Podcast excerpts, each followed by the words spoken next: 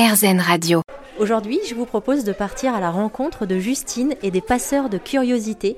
C'est une association qu'elle a créée. Elle y anime des ateliers ludiques, artistiques et scientifiques. Son objectif à Justine, dévoiler la beauté de la nature. Et vous allez voir, avec elle, on n'a pas fini de s'émerveiller. Les passeurs de curiosité, c'est une association euh, qui est reconnue d'intérêt général euh, et qui vise à dévoiler la beauté du vivant pour un public d'enfants en quartier prioritaire et territoire isolé.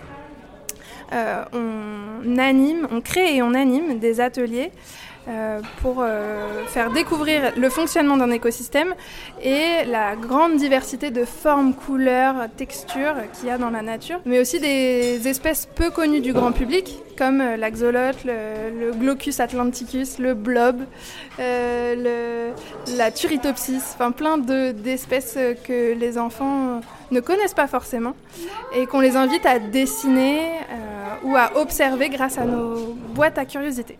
Alors les boîtes à curiosité, pareil, je vais vous demander de nous les décrire parce que alors moi j'aurais du mal à le faire, mais c'est quand même l'élément phare, c'est ce qui interpelle tout de suite quand on rentre dans cette pièce. Euh, là on est au cœur d'une animation, vous avez posé cette boîte sur euh, une malle et les enfants découvrent directement la boîte en arrivant et se demandent ce que c'est. Oui, alors ces boîtes ce sont des mini-muséums ludiques euh, sous forme d'escape box. Euh, donc ce sont des boîtes qui font euh, environ 60 cm par 60 cm par 60 cm, qui sont partiellement verrouillées par des codes et des cadenas, et qui sont multisensorielles. Donc il y a des sons, des vidéos et des objets à toucher. Euh, pour découvrir les trésors de la nature. Bon, bah, je vous invite à aller faire un tour sur rzn.fr. On va mettre euh, quelques petites photos, mais pas tout, parce que l'idée, ce sera que vous puissiez vous aussi découvrir les passeurs de curiosité dont on vient de parler aujourd'hui avec Justine sur RZN Radio.